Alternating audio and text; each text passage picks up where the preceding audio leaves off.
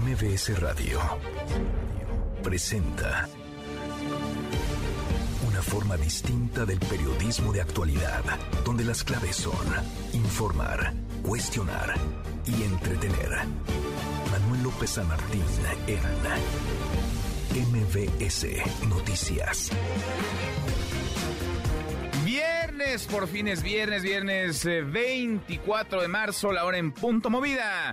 Muy movida esta tarde, hay mucha información. Soy Manuel López San Martín, gracias, muchas gracias que ya nos acompaña. Acaban de estar como todos los días, como todas las tardes, todas las voces. Sigue el jaloneo entre México y Estados Unidos. De este lado de la frontera, el presidente López Obrador señala, afirma que es falso que el crimen organizado controle algunas partes del territorio mexicano, como aseguró hace unos días el secretario de Estado de los Estados Unidos, Anthony Blinken. Más allá de que lo diga Blinken, o lo sugieran otros, la realidad ahí está. Y sí, hay partes, hay regiones, hay ciudades, hay comunidades del territorio mexicano bajo no solamente asedio, sino control del narcotráfico, del crimen organizado, de los cárteles de la droga. Ellos gobiernan, ellos cobran impuestos porque cobran derecho de piso, ellos imponen su ley. Vamos a estar platicando del tema y estamos en la recta final para que se elijan a los cuatro nuevos consejeros del Instituto Nacional Electoral. Platicaremos los detalles, quiénes, quiénes se perfilan, quiénes podrían llegar. Mucho que poner sobre la mesa tarde. Arrancamos con las voces y las historias. Las voces de hoy. Andrés Manuel López Obrador, presidente de México. Señor Blinken, él estaba informando, lo interrumpió y le dijo, a ver, tuvo él que decir de que sí, lamentablemente, ¿no? que había regiones de México dominadas por el narco. Eso es falso, no es cierto. Claudia Sheinbaum, jefa de gobierno de la Ciudad de México. Y estarán entrando a partir de la próxima semana 244 litros por segundo de empresas e instituciones que están dando parte de su concesión de agua para el abastecimiento de agua de los habitantes de la ciudad. Samuel García, gobernador de Nuevo León. La crisis que vivió Nuevo León y cómo logramos resolverla con muchas acciones. Ahorita están en marcha una nueva presa. En verano terminaremos el nuevo acueducto. Estamos haciendo pozos someros profundos, modulando. Sergio Salomón, gobernador de Puebla. Que refuercen los rondines a la hora de las salidas de las escuelas, que estén pendientes en ese tipo de cosas y que eso es muy lamentable. Imagínense que tengamos que tener policías para cuidar a nuestros jóvenes de que no hagan ellos algún tipo de acto que esté fuera de la ley. Son las voces de quienes hacen la noticia, los temas que están sobre la mesa y estas las imperdibles de viernes. Por fin, por fin es viernes. Vamos, vamos con la información. El presidente López Obrador afirmó que es falso que el crimen organizado controle algunas partes del territorio mexicano, como lo aseguró Anthony Blinken, secretario de Estado de los Estados Unidos, ante una comparecencia frente a legisladores, frente a senadores estadounidenses. El pasado miércoles fueron las palabras de Blinken estas, cuestionado por el senador republicano Lindsey Graham. Vayamos rápido a México y trataré de mantenerme dentro de mi tiempo. ¿Hay lugares en México en los que el gobierno no tiene control? Creo que puede haber significativamente inseguridad en lugares individuales. ¿No están bajo el gobierno? Si hay comunidades en particular. ¿Hay cárteles de la droga que controlan partes de México, no el gobierno? Creo que es justo decir que sí. Creo que es justo decir que sí, ese fue el fraseo después de preguntar y repreguntar. Ese fue el fraseo que utilizó el secretario de Estado de los Estados Unidos, Anthony Blinken, en respuesta al, cuestionamiento del senador republicano Lindsey Graham. Ustedes tendrán la mejor opinión, pero es evidente, vaya, es obvio que en efecto hay regiones del territorio mexicano que están bajo control del crimen organizado y no de ahora, ni es un asunto este sexenio, tiene años ocurriendo. El asunto es que no deja de suceder, así contestó hoy el presidente López Obrador o esos debates. Tengo entendido de que un republicano le planteó al señor Blinken de si en México dominaban los narcos. Él estaba informando de la cooperación que hay entre los gobiernos. A él le consta pues, que estamos trabajando de manera coordinada, pero lo interrumpió y le dijo, a ver, y entonces tuvo él que decir de que sí, lamentablemente, había regiones de México dominadas por el narco. Eso es falso, no es cierto. Es falso, no es cierto, eso asegura el presidente. Insisto, la mejor opinión es la de quienes viven en zonas bajo asedio del crimen organizado. Lugares, regiones en donde los criminales cobran, por ejemplo, derecho de piso a quien tiene un negocio, en donde hay ciertos horarios en donde resulta imposible salir a las calles. ¿Por qué? Pues porque no manda la autoridad, porque no pesa la ley, porque hay otra distinta, que es la de los criminales. Mientras tanto, la DEA dio a conocer un informe que el cártel de Sinaloa y el cártel Jalisco Nueva Generación son las principales amenazas para la salud y las comunidades en territorio estadounidense. Pero el crimen organizado no es el único tema de debate entre México y Estados Unidos. Anda movida la relación muy jaloneada. Ayer el secretario de Estado Anthony Blinken aseguró que está muy preocupado por el trato que reciben las empresas de su país en México. Esto después de que la minera estadounidense Vulcan Materials denunciara que militares mexicanos irrumpieron en sus instalaciones en el Caribe mexicano. Escuche. También estoy muy preocupado por la situación. Creo que ustedes de Vulcan Materials.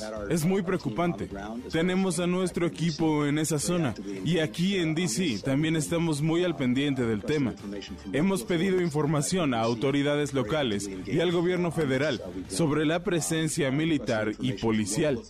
En este caso en particular, podría existir un efecto negativo en las posibles futuras inversiones cuando las compañías vean esta situación debería ser una gran preocupación para el gobierno federal. Y en este jaloneo casi permanente, constante al menos entre Estados Unidos y México, respondió el presidente López Obrador. Dijo que la empresa Vulcan Materials destruyó el territorio en Quintana Roo, que afirmó que su gobierno no está en contra de las empresas estadounidenses. La postura de nosotros es que esta empresa, Calica, que es Vulcan allá, destruyó el territorio en Quintana Roo. Voy a volver a poner el video para ver si de la Embajada de Estados Unidos lo copian y se lo envían con todo respeto al señor Blinken para que vean lo que hizo Vulcan. Bueno, pues haciendo las tensiones, voy a volver a poner el video a ver si ahora sí lo registran, lo copian y se lo mandan a Blinken. En otro tema, la lista de calificaciones de idoneidad de aspirantes al INE fue filtrada.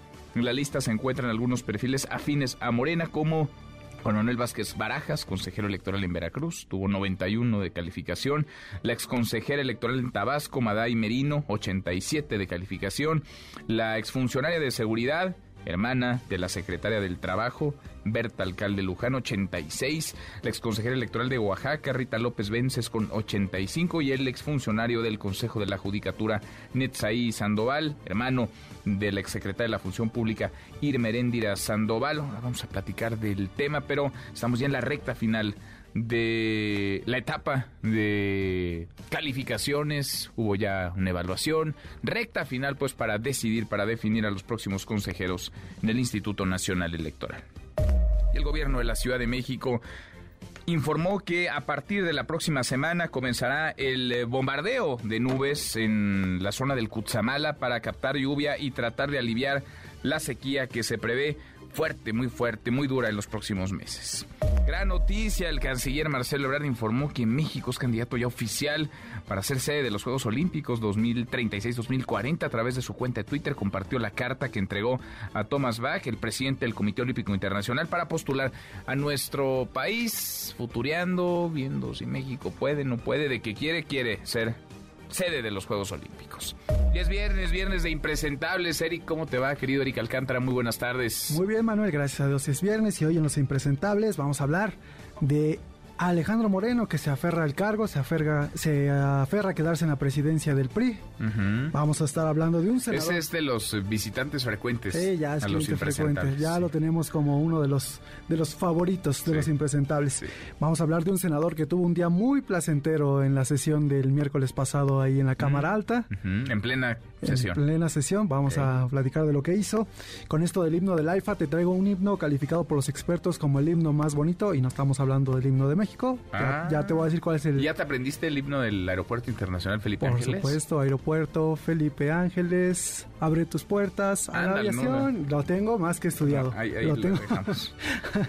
Ni allá se lo sabes, mira, y tú ya... Yo me lo aprendí a la cantas y todo. Exactamente. Bueno, hablamos al ratito. Gracias, Gracias Eric, Eric Alcántara y sus impresentables. Nico, querido Nicolás Romay, ¿qué traes hoy en Deportes? Buenas tardes. Querido Manuel, ¿cómo estás? Me da mucho gusto saludarte. Vamos a platicar de la victoria de la selección mexicana frente a Surinam. Victoria sufrida, ¿eh? lo tenemos que decir. No fue fácil para la selección, sobre todo el primer tiempo. Y hablaremos también de la previa. México contra Jamaica el domingo en el Estadio Azteca. Tenemos boletos para regalar, para invitar a la gente. Saludos, Manuel. Este domingo a las seis y hay boletos. Abrazo, Nico, Nicolás Romay. Hasta aquí el resumen con lo más importante del día. Ya le platicaba, ya escuchaba el canciller Marcelo Ebrard subió a sus redes sociales una carta que le mandó al presidente del Comité Olímpico Internacional, a Thomas Bach, en donde se hace oficial que México alza la mano, quiere ser sede de los Juegos Olímpicos en el año 2036. De eso queremos platicar con ustedes esta tarde. ¿Les gusta? ¿No les gusta la idea? a favor, en contra, claro, el asunto tiene un montón de matices, habría que planear, organizar y sobre todo habría que invertir habría que gastar y no es poco.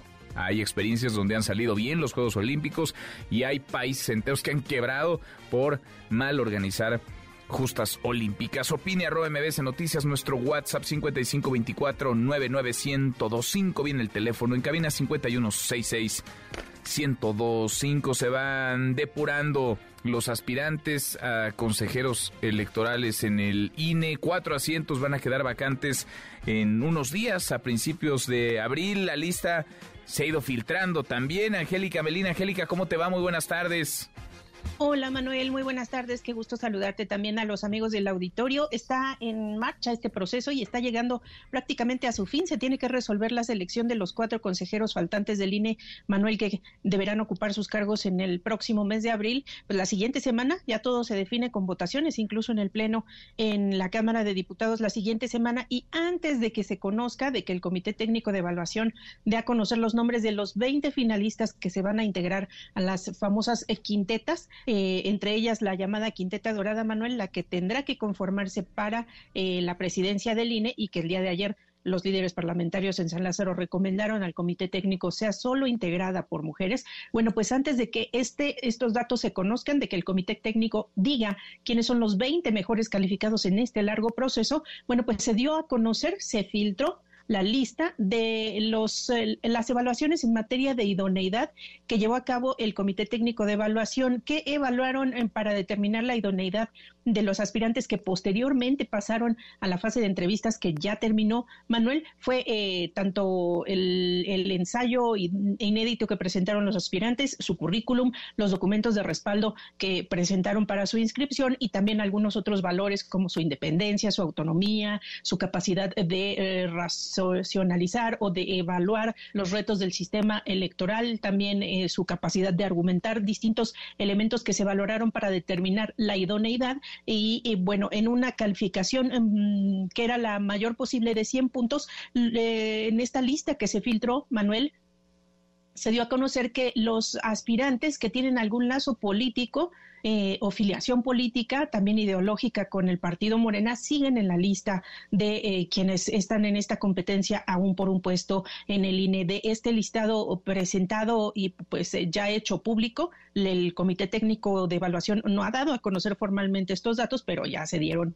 a conocer de manera pública. Bueno, sigue apareciendo entre las mejores calificadas la exfuncionaria de la Secretaría de Seguridad y Protección Ciudadana, hermana de la titular de la Secretaría del Trabajo Federal, también hija de la presidenta del Consejo Nacional de Morena, Berta María Alcalde Luján, que de un promedio de idoneidad de 100 puntos como máximo, ella alcanzó 86 puntos. En la lista de aspirantes hubo eh, mujeres eh, participantes en este proceso de selección que obtuvieron mejores calificaciones que Berta María Alcalde Luján fueron Miriam Guadalupe Hinojosa Dieck, la mejor eh, integrante de esta lista de aspirantes eh, calificada en el tema de la idoneidad. Ella es ex integrante de la Comisión Estatal Electoral de Nuevo León, consejera ex consejera electoral en Nuevo León, ella obtuvo 89 puntos. También por encima de la calificación que registró Berta María Alcalde Luján, estuvieron los 87 puntos en, en materia de idoneidad que presentó la aspirante Maday Merino Damián, es ex presidenta del Instituto Electoral de Tabasco. En la lista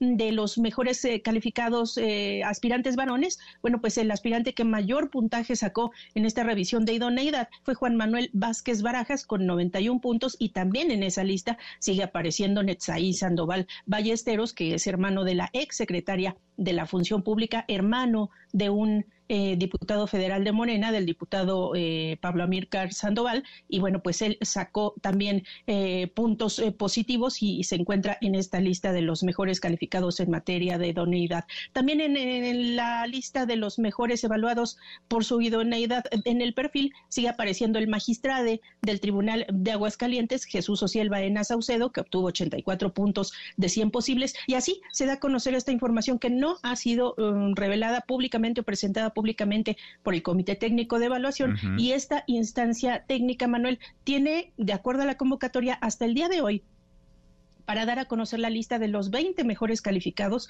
ya pasando por la entrevista en privado, y tendrá hasta el próximo domingo 26 de marzo, de acuerdo a declaraciones de los propios integrantes del comité, para entregarle ahora sí a la Junta de Coordinación Política las cuatro quintetas con los nombres de los 20 mejores calificados en todo este proceso y que ya se van a votación la semana entrante en el Pleno de San Lázaro. Vamos a estar pendientes de lo que se informe de pues, este proceso, Manuel. Vamos a ver si hay, si hay acuerdos, se antoja complicado, si hay alguna negociación, diálogo entre las fuerzas políticas para construir esa mayoría calificada que se necesita, dos terceras partes de las y los legisladores, de los diputados, y si no, pues a la tómbola, al sorteo, a la insaculación Angélica, muchas gracias.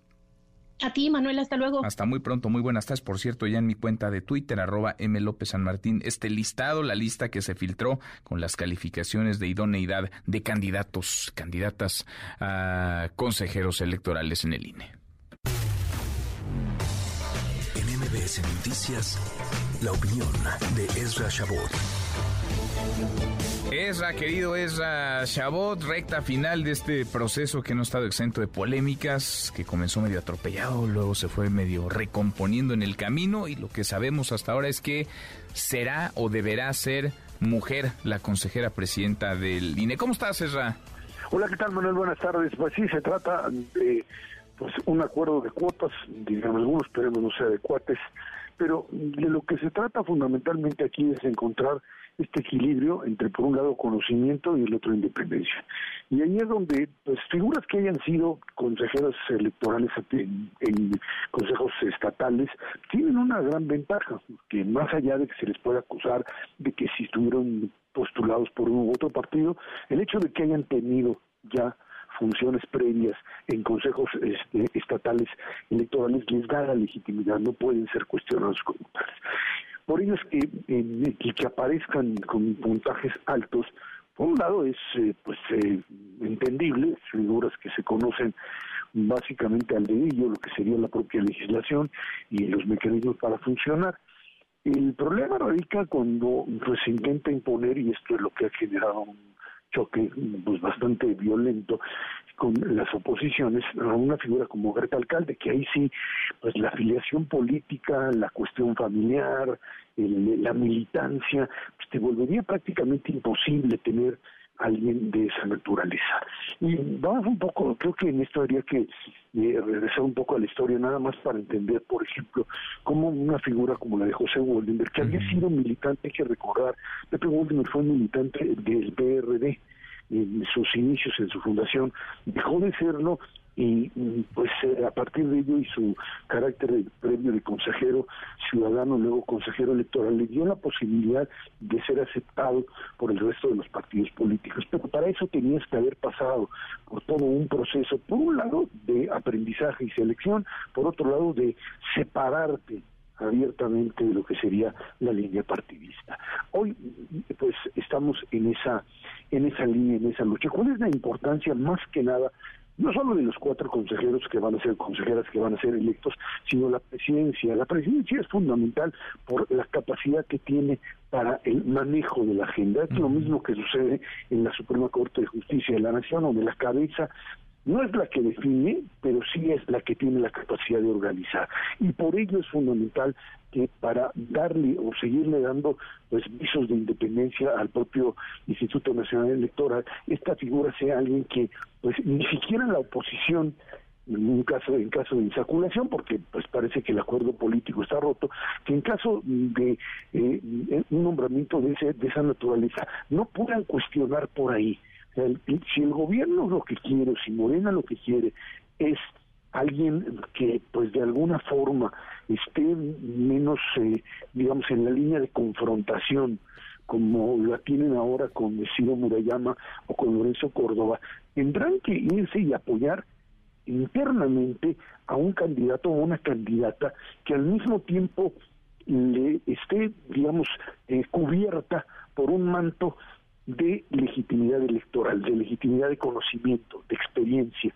Y entonces ahí sí no le van a poder decir nada, o si le van a poder decir tendrá con qué defenderse. Pero si se quieren ir por el tema del control total y la militancia y se van por la figura de Berta Alcalde, la ruptura será total porque estarás diciendo que prácticamente la presidencia del INE está en manos pues de Morena y de los aparatos de control político que se dan desde el propio Estado. Pues porque viene brincando, llegaría brincando, digamos, de un cargo público, un cargo del gobierno, su hermana, y acá nadie va a cuestionar, digamos, pues sí, a ver, su hermana es secretaria del Trabajo, su mamá, Berta, Berta Luján, es la presidenta del Consejo Nacional de Morena, pero bueno, pues nadie escoge a su parentela. Aquí lo que es un hecho es que eh, tiene ella, en lo personal, tiene ligas, tiene eh, un antecedente muy próximo, casi inmediato, de filiación con el, con el gobierno, con el gobierno del presidente López Obrador, más allá de que puede estar bien calificada, va bien, digamos, en la evaluación, está como uno de los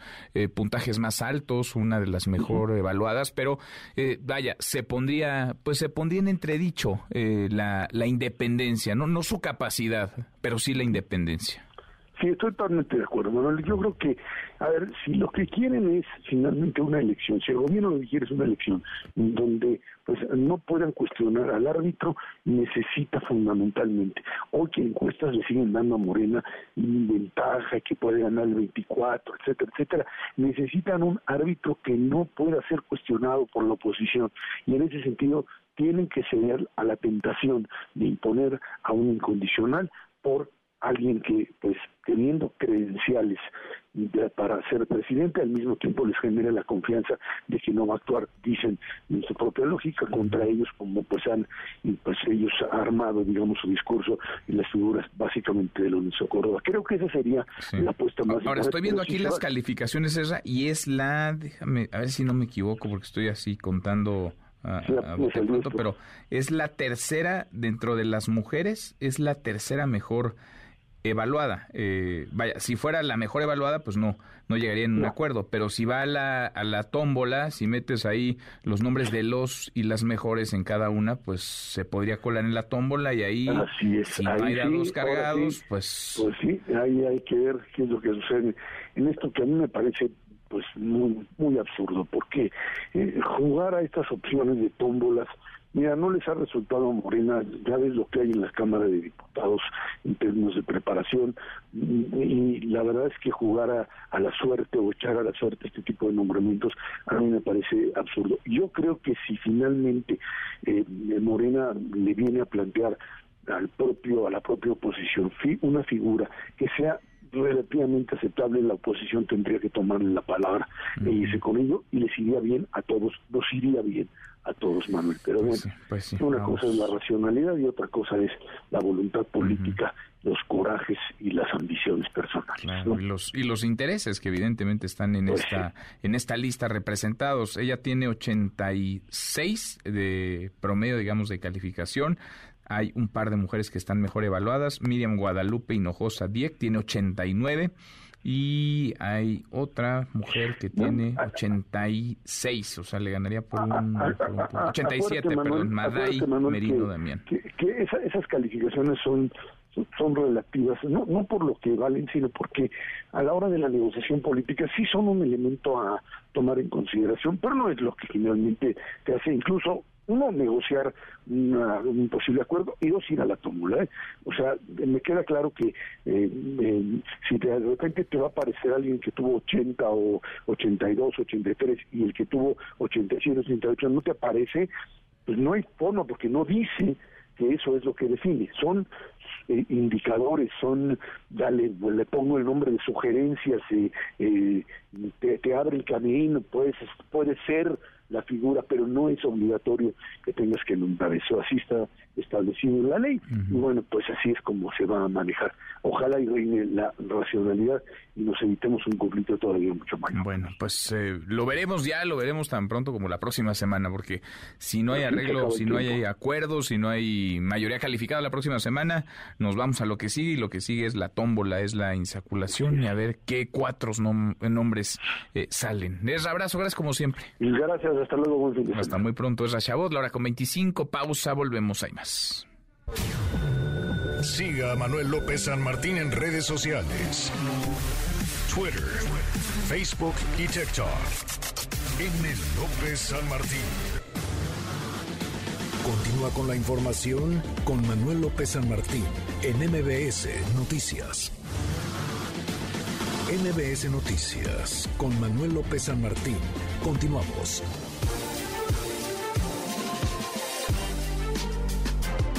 Seguimos casi, llegamos a la media la hora con 28. Hay eh, jaloneo entre el gobierno de México y el de Estados Unidos. Escuchábamos hace un par de días al secretario de Estado de los Estados Unidos, Anthony Blinken, asegurar, afirmar lo que pocos se atreverían a desmentir, a contrariar, que hay partes, pedazos del territorio mexicano bajo control de los cárteles de la droga, bajo control del crimen organizado. Hoy el presidente López Obrador le contestó parte de la mañanera. Rocío Méndez, Rocío, ¿cómo te va? Muy buenas tardes. ¿Qué tal, Manuel? Muy buenas tardes. En efecto, el presidente Andrés Manuel López Obrador abundó en sus reflexiones al respecto del posicionamiento del secretario de Estado de la Unión Americana, Anthony Blinken, sobre bandas de narcotraficantes o incluso el trato que da México, el actual gobierno, a las empresas estadounidenses. Vamos a escuchar. Hay en Estados Unidos una campaña anticipada por las elecciones del año próximo. Se suscitan estos debates. Tengo entendido de que un republicano le planteó al señor Blinken si en México dominaban los narcos. Él estaba informando la cooperación que hay entre los gobiernos, pero lo interrumpió y entonces tuvo él que decir que había regiones de México dominadas por el narco. Eso es falso. Declaró lo mismo un comandante de las Fuerzas Armadas de Estados Unidos y se le informó que no era cierto. No hay ningún lugar del territorio en donde no haya presencia de la autoridad. Puedo decir al señor Blinken que constantemente estamos destruyendo laboratorios clandestinos en todos lados. El presidente Biden eh, tiene una postura de mucho respeto hacia México. Manuel y su filial en Playa del Carmen, Calica, ha cometido ecocidio en Quintana Roo, insistió el presidente de la República. Esta empresa, Calica, destruyó, llevaron a cabo un ecocidio. Entiendo muy bien lo del señor Blinken. Él es una buena persona, está en su papel, representa los intereses de las empresas estadounidenses, o sea, es su trabajo como el mío es cuidar nuestro territorio, que no se destruya. O sea, es completamente normal no es que estemos en contra de las empresas estadounidenses, no es que tengamos como propósito ahuyentar la inversión extranjera, que hay senadores republicanos que defienden a Vulcan porque allá te permite que las empresas apoyen a los partidos hay legisladores de Estados Unidos que están defendiendo a Monsanto porque quieren que no haya ninguna limitación para el maíz transgénico. Y lo peor es que hay legisladores que reciben apoyo de asociaciones que se dedican a la fábrica de armamento. Es obligada una buena vecindad con Estados Unidos, subrayó el presidente López Obrador. Vamos a escuchar. Tenemos una frontera de 3.180 kilómetros con Estados Unidos. Es un asunto de geopolítica. La relación tiene que ser de cooperación, de buena vecindad. Se puede hacer valer la soberanía sin pelearnos. Y más cuando en Estados Unidos hay un presidente como el presidente Biden. No hay ningún problema. Manuel, el reporte Gracias, Rocío, muchas gracias. Buenas tardes. Muy buenas tardes. Pues hay muchos frentes abiertos, todos al mismo tiempo, todos confluyen, cómo van a confluir también, van a coincidir, se van a encontrar los procesos electorales en México y en los Estados Unidos. Y la tensión, somos vecinos y tendremos que sobrellevar la relación, pero la tensión va a continuar aumentando. También el intercambio de acusaciones, de señalamientos, es una guerra de palabras. No solamente es la realidad, son los hechos, son también las palabras. A propósito de temas electorales, sanciones a partidos por irregularidades, ya están haciendo trampa algunos y apenas van a comenzar las campañas formalmente en el Estado de México y Coahuila. René Cruz, René, ¿cómo te va? Muy buenas tardes. Hola Manuel, amigos del auditorio, muy buenas tardes. Pues en estos momentos, eh, Manuel, se lleva a cabo esta sesión extraordinaria del Consejo General del INE en donde, como bien comentabas, pues eh, los consejeros están discutiendo este proyecto pues, de resolución en donde se propone imponer sanciones por 10 millones 432 mil pesos a los partidos políticos por irregularidades en los informes de ingresos y gastos de precampañas en Coahuila y el Estado de México, siendo Morena el partido con el mayor monto de las multas. A este respecto, la consejera Claudia Zavala Aseveró Manuel que pues no es la primera vez que Morena presenta informes de forma indebida, incluso destacó que en esta ocasión fueron 64 informes, lo que afecta el proceso de fiscalización. Escuchemos. Pero mucho queda opaco por eso y creo que lo que sí tenemos que ver es, uno, el hecho de que el partido político ahora no emita y no cumpla con su responsabilidad de emitir una convocatoria, de tener ese flujo claro, pues me parece que también se está está prestando a la afectación al sistema de fiscalización. El salario rosa. En respuesta, el representante de Morena ante el INE, Eurípides Flores, justificó esta omisión al asegurar que el partido no emitió alguna convocatoria para hacer eh, precampaña, además de que pues no tiene la posibilidad de impedir la participación de la gente. Así lo dijo hay una, un ánimo de participación muy grande, la gente quiere participar en Morena y sabe que participando con Morena pues tiene una posibilidad muy muy importante prácticamente del 90% de llegar a la, al puesto de elección popular y eso pues la verdad es que nos anima mucho, sin embargo pues no podemos controlar esta, eh, este ánimo de participación de la gente y nos parece absolutamente eh, inadecuado que porque alguien dice que es aspirante, quiere ser candidato de Morena, pues se nos imponga una sanción. A este respecto, el consejero Jaime Rivera comentó, Manuel, que en el caso del Estado de México, el monto de las sanciones asciende a cuatro millones ochocientos sesenta y seis mil pesos, de los cuales 3.7 millones corresponden a Movimiento Ciudadano por presentar eh, los informes de forma extemporánea, además por egresos no reportados, mientras que en el caso de Morena la sanción es de 623 mil 777 pesos por egresos no reportados y aportación de ente prohibido. En el caso de Coahuila, el monto de las sanciones asciende a 5 millones 566 mil pesos, de los cuales 4 millones 951 mil corresponden a Morena por ingresos y egresos no reportados, mientras que en el caso de Movimiento Ciudadano, eh, también por informes extemporáneos, la multa se propone es de 7.697 pesos y en el caso del PRI, eh, pues se está proponiendo también por egresos no reportados una sanción de 199 mil pesos. Manuel, parte de lo que ocurre en estos momentos en el Consejo General del Bueno, pues empezaron ya las trampas y empezaron también los, los tramposos, René, y la multa, como siempre, la pagaremos nosotros, ¿no? Porque el dinero de los partidos saldrá de las prerrogativas y las prerrogativas es dinero público, recursos que los ciudadanos a través de los impuestos pagamos y los partidos políticos se autoasignan. Así que hacen la trampa y nosotros se las pagamos. Así es, Manuel, hay que recordar que pues estas multas que se les impongan a estos partidos políticos pues se descuentan cuenta una cantidad de las prerrogativas que se les asignan a cada uno de estos institutos políticos que, como bien comentas, pues son recursos públicos, de ahí se van descontando eh, cada mes una determinada cantidad hasta que se cubre este monto y pues por ende pues sí, es con recursos que aportamos todos nosotros con pago de los impuestos que pues los partidos eh, pues eh, sufragan estas, estas multas y por este motivo pues no les causa mucho temor el hecho de recibir alguna sanción puesto que pues a veces son sanciones mínimas y muchas de las veces pues obtienen mucho mayor beneficio en el ámbito electoral, Manuel. Pues sí, pues sí. En fin, gracias René.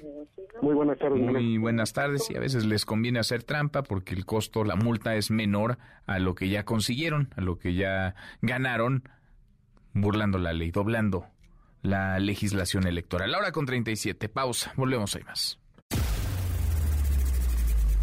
Redes sociales para que siga en contacto: Twitter, Facebook y TikTok. M. López San Martín. Continúa con la información con Manuel López San Martín en MBS Noticias. Ya estamos de regreso. MBS Noticias con Manuel López San Martín. Continuamos. Los numeritos del día. Citlali Sáenz, Citlali, qué gusto, qué gusto saludarte, ¿cómo te va?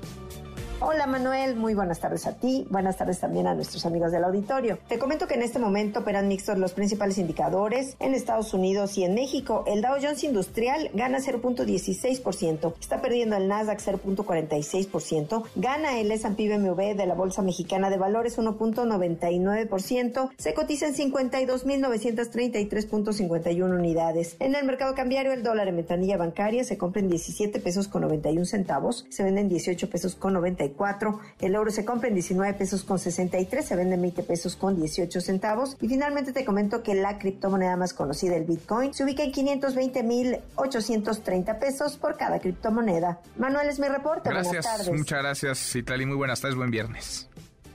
Economía y finanzas. Con Eduardo Torreblanca. Lalo, qué gusto, qué gusto saludarte, ¿cómo te va? Igualmente me da mucho gusto poder saludarte nuevamente, Manuel, y poder saludar al público que nos escucha. Buenas tardes. Muy buenas tardes, es aún temprano para tener, digamos, eh, claridad de cómo nos va a ir económicamente este año, pero comienzan las proyecciones y parece que no va a ser un mal año este 2023 para la economía mexicana, Lalo. Sí, efectivamente, Manuel, fíjate que regularmente se hacen ese tipo de revisiones, ¿no? Eh, es, común que los grupos eh, financieros y los institutos y académicos revisen sus eh, proyecciones iniciales. Esa es una práctica común y constante en México y en otras partes del mundo. Pero resulta que en lo que todo el mundo coincide ahora es que el año pinta mejor de lo que originalmente se había previsto hacia finales del año anterior, es decir, antes había incluso un pesimismo que marcaba la posibilidad de que entrando la recesión en Estados Unidos, México llegara también a presentar hacia finales del año la recesión. Y bueno, al parecer las cosas no están así, al menos hoy el INEGI dio a conocer eh, el crecimiento económico de la economía mexicana al mes de enero del presente año y eso anticipa junto con los datos que se conocen de febrero y lo poco que se conoce de marzo, la probabilidad de que en el primer trimestre del año el crecimiento fuera incluso superior a 3.5%. Mm, Esto hablaría de que un buen inicio del 2023. en enero el crecimiento de la economía fue de 3.6%, en términos mensuales con respecto al mes de diciembre anterior, el avance fue de 0.6%, el sector primario con respecto a diciembre se contrajo 5.7% y con respecto a hace un año avanzó 0.9%, el sector secundario no tuvo ni crecimiento ni contracción en, enero con respecto al mes de diciembre, pero avanzó 2.5% con respecto a hace un año, y el sector terciario, que habla muy bien, o más bien, de la economía doméstica, avanzó 1.2% con respecto al mes de diciembre y avanzó 4.5% con respecto a hace un año. Es decir, es posible que tengamos una economía con crecimiento superior al 3.5%. ¿Por qué? en el primer trimestre. ¿Por qué? Bueno, porque hay un vigor de la economía de Estados Unidos que no se ha perdido, ha impulsado la economía, tanto las exportaciones como la llegada de capitales de inversión financiera, inversiones productivas por el famoso New Shoring y desde luego las remesas que juegan un papel importante en nuestra economía. La economía de Estados Unidos generó casi un millón cien mil fuentes de empleo entre diciembre, enero y febrero, lo que habla de su eh, de su eh, fortaleza, de su elasticidad y eso pues nos está eh, favoreciendo por el momento. Habría que ver cómo sigue este asunto en el segundo y tercer trimestre del año, porque hasta al menos en lo que va del 2023 no se ve que la economía de Estados Unidos entra en una recesión, ni siquiera a finales de, este año, lo que favorecería la idea de un crecimiento importante de nuestra economía en todo 2023. Pues sí, pues sí. Sin duda, en fin, Lalo, ojalá sea un buen año, ojalá haya, buenas, buenas noticias, ojalá la economía crezca y crezca más de lo que ha venido creciendo en años anteriores. ¿Tenemos postre? Claro que sí. Mira, la emisión de bonos del Tesoro de Estados Unidos se calcula en 7.3 trillones de dólares americanos.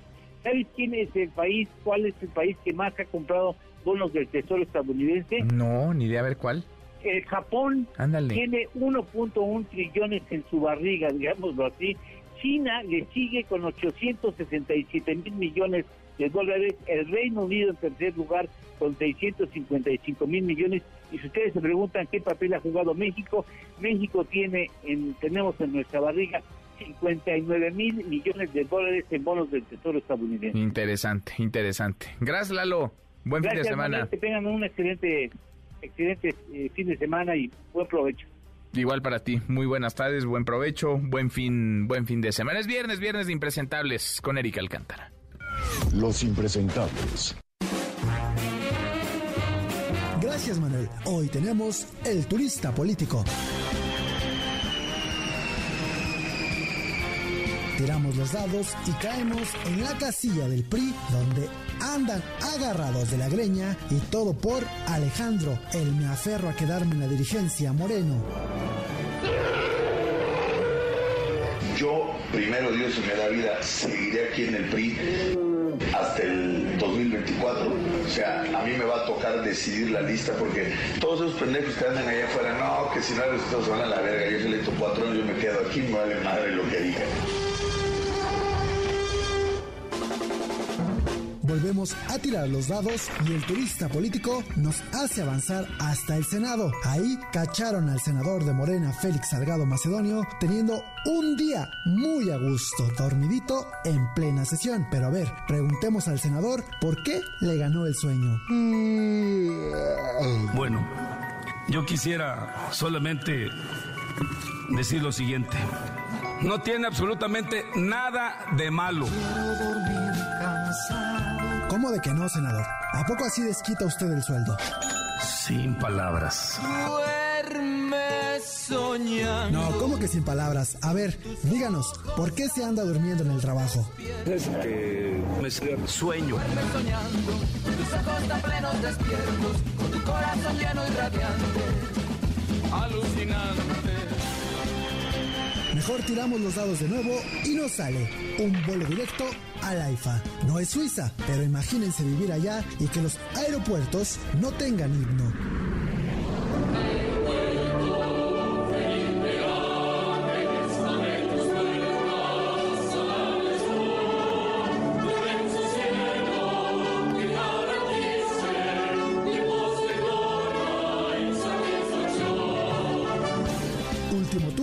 Los dados nos mandan hasta el París de Michoacán llamado Pátzcuaro, o al menos así lo piensa este pequeño, a quien no le van a andar diciendo que Europa está más bonito que México. Y así se baila en Pátzcuaro, primo. bonito. Me gasté mis ahorros para que conociera Londres y dice que parece Pátzcuaro. ¿Qué parece aquí? ¿Qué dices que parece aquí? Pátzcuaro. Te figura.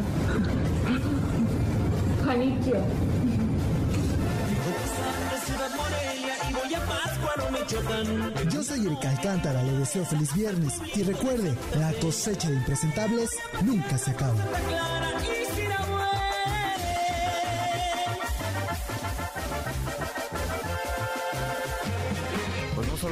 Acaba la cosecha de impresentables, crece cada semana, mi querido Eric, Eric Alcántara, ¿cómo estás? Bien, Manuel, aquí mira, con este pequeño que dice que Londres se parece a Pátzcuaro. ¿Qué tal? Ya quisiera Londres tener las nieves de Pátzcuaro, los, los elotitos con su mayonesa, los paisajes, los paisajes el, lago de Janitzio, ¿no? La verdad es que a mi Pátzcuaro no me lo van a estar haciendo menos. No, al contrario. Es una joya de nuestro país, un lugar preciosísimo, la isla de Janitzio, muy bonito. Y este niño dice, pues, a mí me parece que estamos en Pátzcuaro, no en Londres. están en Londres. se la llevaron hasta el otro lado del mundo, pero él dice, esto se parece a Pátzcuaro. Se parece Está más bonita mi casa. Sin duda, sin duda, sin duda. Oye, a ver, se duermen algunos en las sesiones. No es nuevo, ¿no? Hay muchos diputados senadores que se han venido durmiendo desde hace años en, en las sesiones en Cámara de Diputados y en el Senado. Félix Salgado Macedonio tuvo un día muy pesado, yo creo, el miércoles pasado. Estaba ahí en la sesión, estaban hablando sus compañeros de Morena, pero él pues se quedó dormido. Estuvo ahí muy a gusto. Y qué diéramos muchos mexicanos por poder tomar un descanso en el, horario laboral. ¿Tú querrías? Pues no estaría mal, ¿Ah, un descansito. Entre corte y corte, si quieres. No, no, pero o sea... O mejor en los cortes. Un descanso. Fíjate que hay estudios que dicen que si pudiéramos descansar, eh, se aumentaría la efectividad, pero pero bueno, aquí el senador... Una siesta, 15, 20 minutitos, pero no en el escaño. No, en el escaño, no cuando todos te están viendo en pleno en plena sesión. Ese fue Félix Salgado Macedonio durmiéndose en la sesión del, del Senado. Tenemos nuestro otro impresentable, Alejandro Moreno, Alito Moreno, que se aferra a la presidencia del PRI. No se quiere No se quiere ir, aunque ya le pusieron un alto, un estate quieto, porque él quería ir más allá de agosto 2023, periodo para el que fue electo, el Tribunal Electoral le dijeron no se puede, eso no se puede, pero él se está adueñando del partido y de todos los espacios del poder, del poder priista. Cámara de Diputados y ahora el Senado también removiendo a Miguel Ángel Osorio Chong. Bueno, dirás lo que queda del partido, porque tampoco es que quede mucho de, de, ese viejo PRI que era muy poderoso. Y además Alito Moreno, si te acordarás, primero dijo que, que ya se iba. Cuando los presidentes del PRI le dijeron que por favor ya cumpliera con los estatutos, él dijo yo me voy en 2023. Ya luego dijo que no, que se queda más tiempo y ahora no se sabe hasta cuándo se va a ir. Está ahí moviendo sus fichas. Quitaron pues a la mala a Miguel Ángel Osorio Chong de la coordinación del PRI. Y pues recordábamos este audio que se le filtró porque además, si te acuerdas, tiene minutos y minutos, horas y horas de audios filtrados que lo retratan de cuerpo entero de, incluso había un audio cuando se lanzó contra la prensa. Sí, sí, sí. No, hay audios de todo. Tiene una colección enorme, Laida Sansores, sobre el exgobernador de Campeche, Alejandro Moreno Cárdenas, que es millonario, es muy rico este hombre, siempre ha sido servidor público. Yo no sé en qué momento se volvió un hombre tan acaudalado, pero es millonario. Millonario. 30 propiedades, más de 30 propiedades le han registrado en Mexicanos contra la Corrupción, por ejemplo, una nota periodística, un reportaje hace algunas semanas, más de 30 propiedades, una de ellas en la capital de Campeche, el estado que gobernó con un valor que superaría los 100 millones de pesos. En fin, tendría que explicar más de lo que de lo que hoy hace, como Diría el filósofo, como diría el filósofo Checoche, ¿quién pompo? ¿Quién pompo? Y antes de irnos Hablábamos del himno del AIFA. Sí. Yo te traigo el himno más bonito del mundo. Está comprobado, certificado. ¿Quieres escucharlo? ¿Más bonito que el del AIFA? Que el himno a la alegría, que el himno de México, que la marsellesa, más bonito que todos esos. ¿Ah, sí? ¿Más que el himno de México? Más bonito. A ver, a ver. Vamos a escuchar.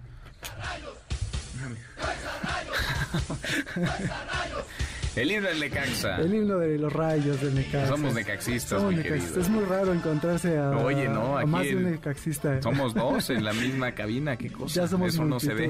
no se ve, sí, somos demasiados. No, no podíamos dejar de escuchar el himno del Necaxa, uno de los más bonitos, a mi juicio. Sin duda. Coincido. Coincido contigo, suscribo. Gracias, Eric. Muchísimas gracias, Eric Alcántara y sus impresentables. Adrián Jiménez, Adrián, ¿cómo te va? Muy buenas tardes.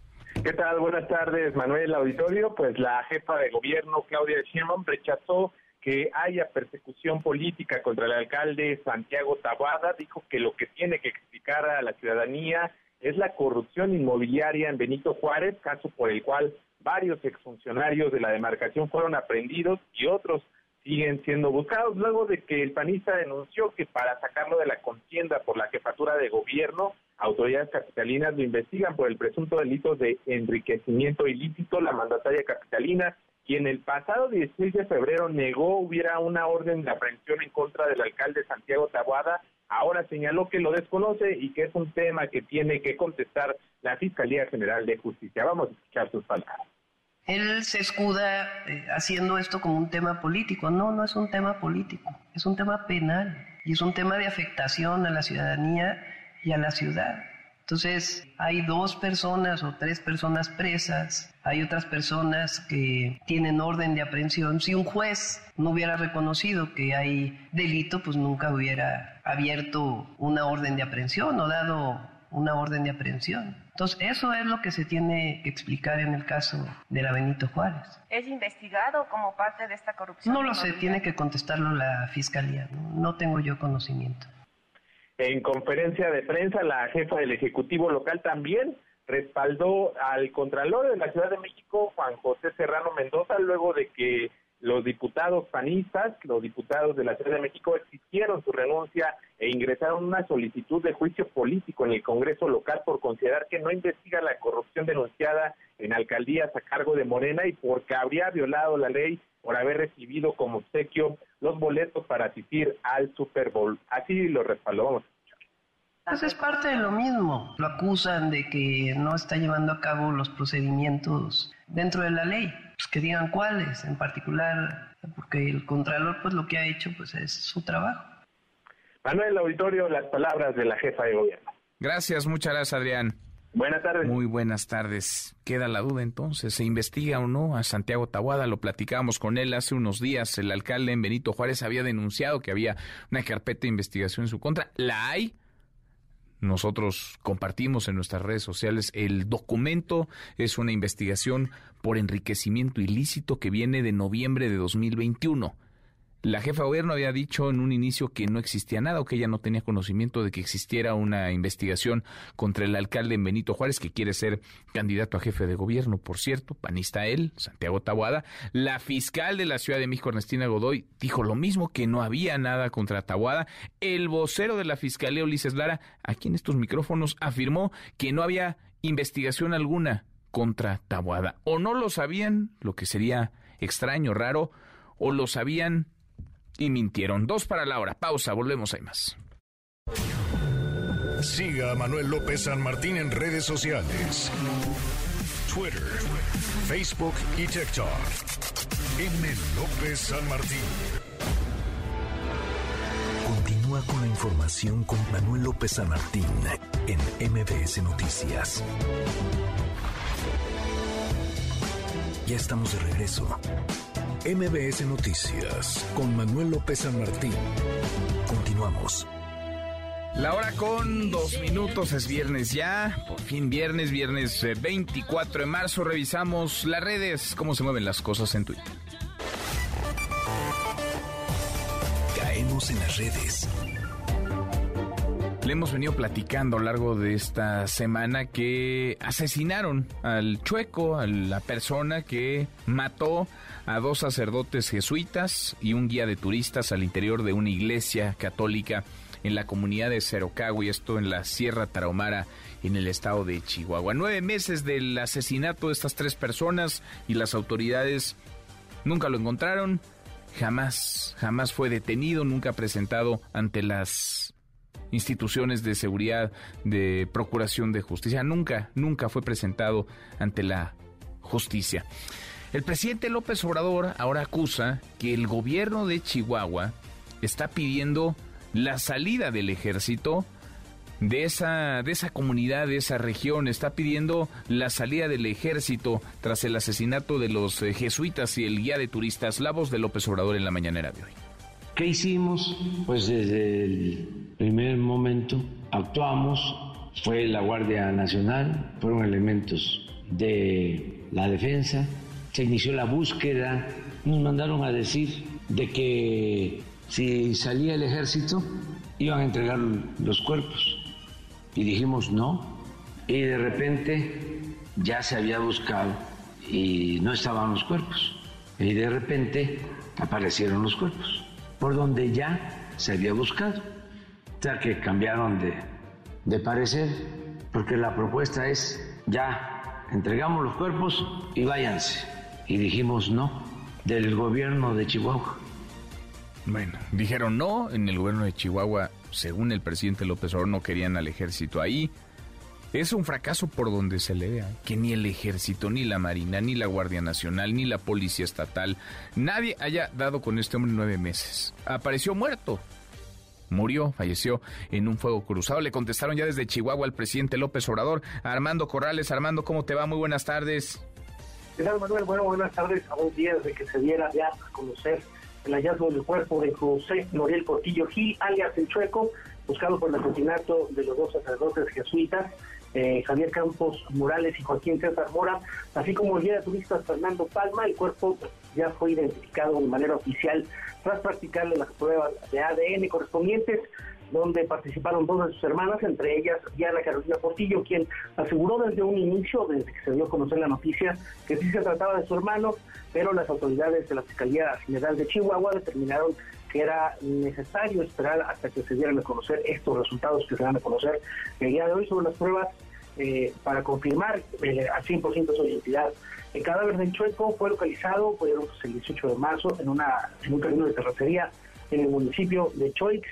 El cuerpo presentaba eh, varios disparos de arma de fuego, uno de ellos en la cabeza. Ante este hecho comenzaron los reclamos y desacuerdos en diferentes fuentes. Uno de los reclamos es por parte del sacerdote de jesuita Javier El Pato Ávila, quien aseguró que las carpetas de investigación en contra de José Noriel no deben de cerrarse tras la muerte del criminal, ya que aseguró que hubo más involucrados y que el responsable no actuó solo en los homicidios, en los homicidios dentro del municipio de Urique y mucho menos en, el asolamiento que traía esta persona con los habitantes de este municipio. Por otra parte, bueno, pues lo que nos comentabas ahorita sobre el presidente Manuel López Obrador, las estas declaraciones del presidente sobre la petición de la salida de la CDN y la Guardia Nacional a cambio de los cuerpos de los sacerdotes y el, secretario general de gobierno, Santiago de la Peña, y el titular de la Secretaría del Gabinete Estatal, Luis Serrano Castel, expresaron el desacuerdo, por lo que en las próximas horas confirmaron que se dará a conocer un informe completo sobre el caso de Cerocahui antes de estas declaraciones del presidente Manuel. Bueno, qué cosa. Pues así están, así están. Como si no hubiera preocupaciones de los ciudadanos reales, esta grilla, este jaloneo crece entre los políticos. En fin, cada quien sus prioridades. Gracias, Armando. Un abrazo, que esté muy bien. Abrazo, muy buenas tardes. Tendencia el nombre de Genaro García Luna, el presidente que sí, con el exsecretario de Seguridad Pública, no suelta el tema. Volvió a hablar de la denuncia que va a presentar en contra de César de Castro, abogado de Genaro García Luna. Esto dijo. Sobre la denuncia al abogado, estoy esperando a ver qué va a suceder con el juicio de García Luna, porque falta la sentencia del juez. Ya el jurado propone 20 años mínimo de cárcel y pena perpetua, pero todavía el juez creo que hasta junio va a decidir. En este intervalo de tiempo, todavía García Luna tiene posibilidad de informar, ampliar la información sobre su comportamiento, del por qué actuaba como fue acusado, si le informaba a Felipe Calderón, si tenía relación en este asunto y en otros con las agencias del gobierno de Estados Unidos. El presidente le sigue poniendo esta posibilidad, esta idea sobre la mesa a García Luna. Se le va a dictar sentencia en junio. Ya fue encontrado culpable por un jurado conformado por 12 personas en los Estados Unidos, culpable de cinco delitos, tres de ellos por tráfico y distribución de cocaína, uno más por delincuencia organizada y otro por mentir por falsedad de declaración. Cinco cargos, es culpable. La única salida que podría tener García Luna es colaborar, es hablar, es embarrar, salpicar. Hace quien fue su jefe, seis años, a Felipe Calderón, y eso quiere por supuesto, el presidente López Obrador. Violencia sexual se mueve también, es tendencia. La Fiscalía de la Ciudad de México tendrá una unidad especial para atender casos de violencia sexual en las escuelas. Juan Carlos Alarcón, Juan Carlos, buenas tardes, ¿cómo estás? Me da gusto saludarte, Manuel. Gracias. Muy buenas tardes. Eh, las recientes protestas y paros de actividades en instituciones de educación en nivel bachillerato y licenciatura motivaron a que la Fiscalía General de Justicia de la Ciudad de México aperture la unidad de investigación de delitos sexuales cometidos en agravio de estudiantes de educación media, superior y superior.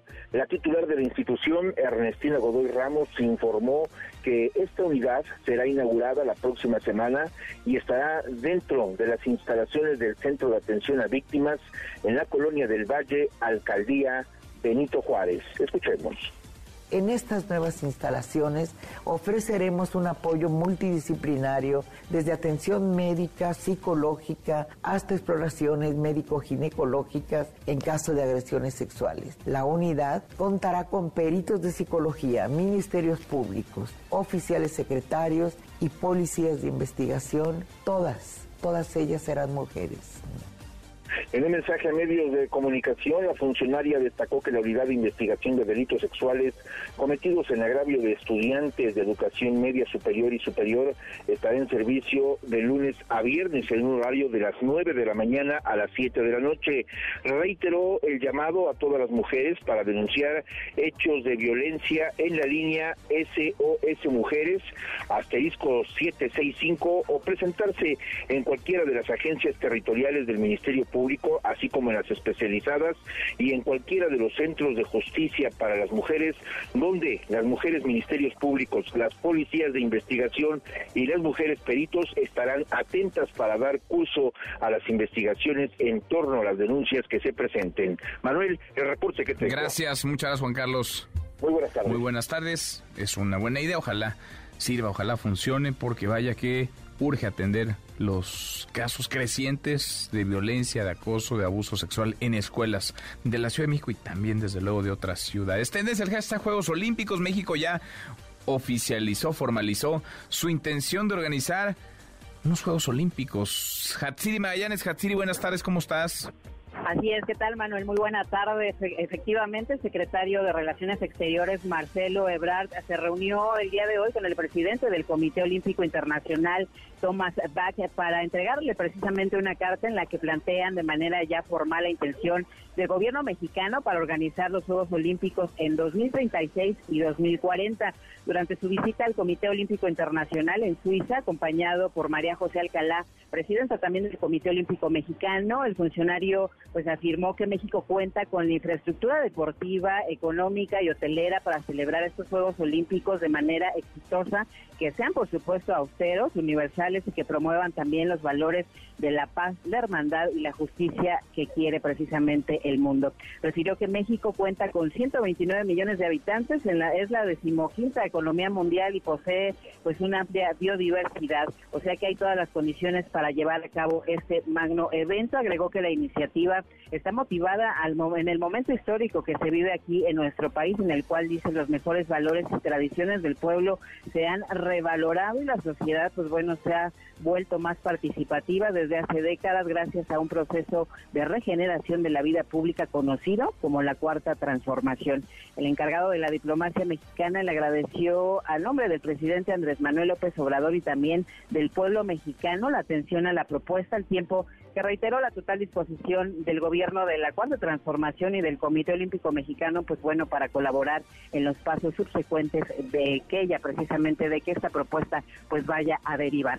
El reporte que tenemos, Manuel. Bueno, gracias, muchas gracias, Siri. Muy buenas tardes. Muy buenas tardes, ¿qué tal le suena Juegos Olímpicos en México?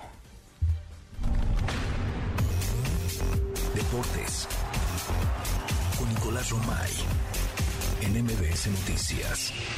Querido Nico, qué gusto, qué gusto saludarte, ¿cómo estás? Bien, Manuel, me da gusto saludarte. Suena muy bien, ¿no? Suena bien, digo, nos encantaría. No sé si es viable o no, pero de que suena bien, suena bien, Nico.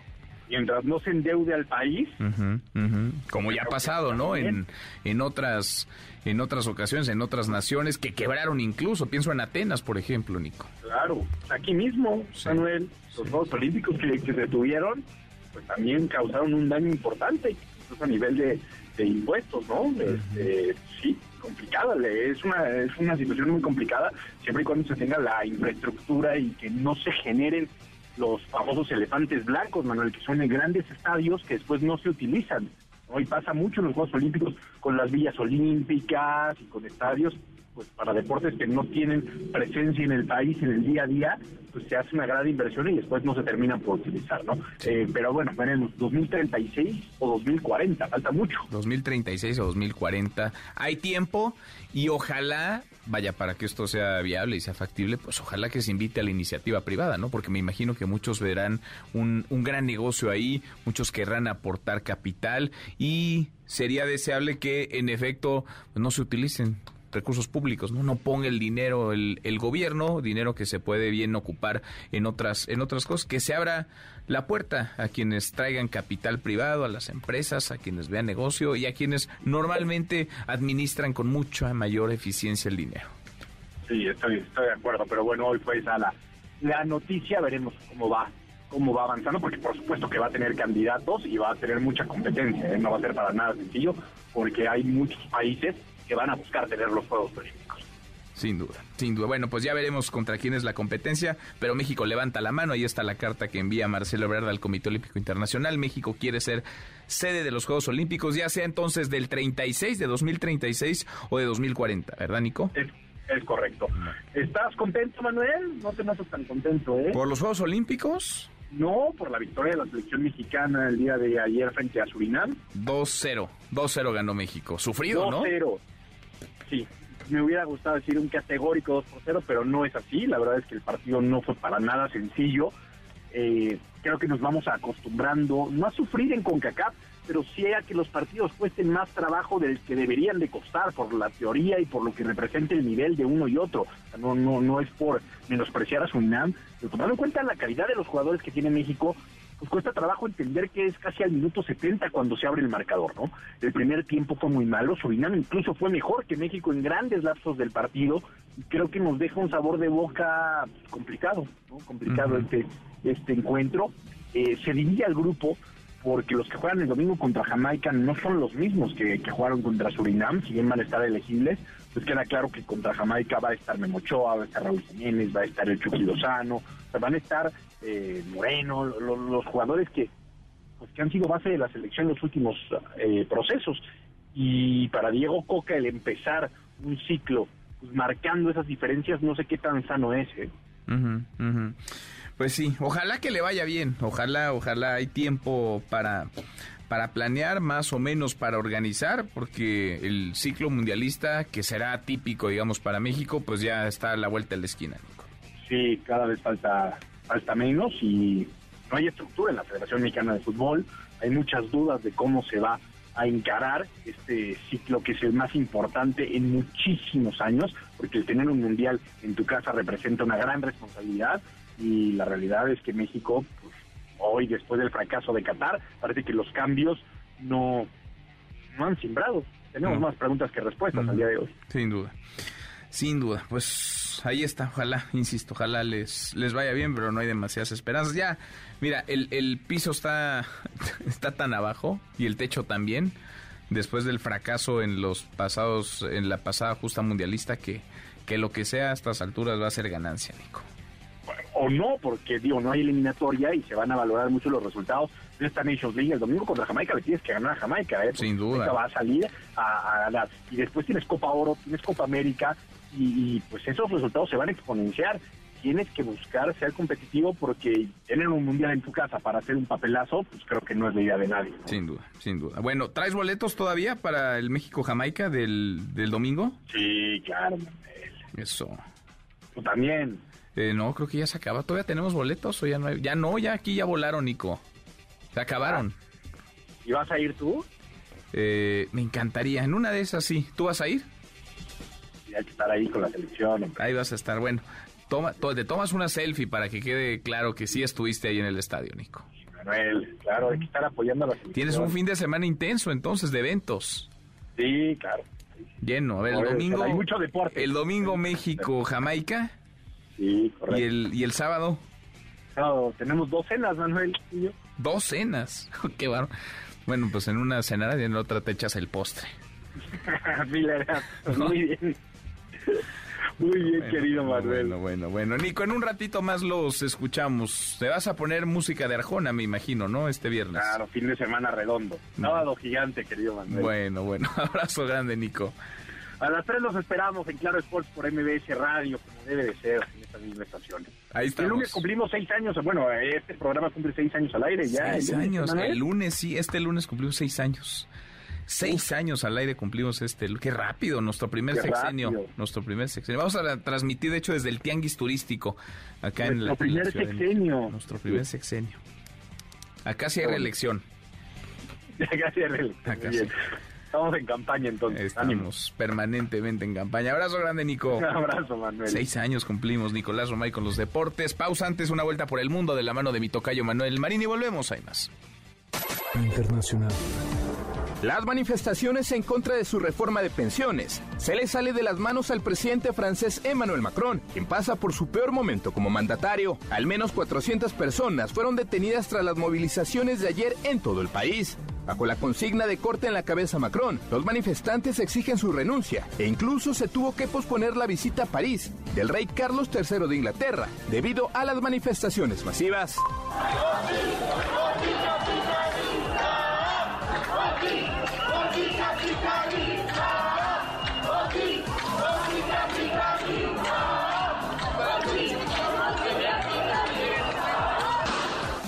Crece la incertidumbre en el mundo por la crisis bancaria que desató el quiebre de Silicon Valley Bank. En Alemania las acciones del Deutsche Bank se desplomaron hasta un 10%, pero no es el único que está en problemas. Muchos bancos pequeños en todo el mundo están bajo la lupa para analizar sus estados financieros, lo cual podría llevar a más quiebras y desatar una crisis más grande.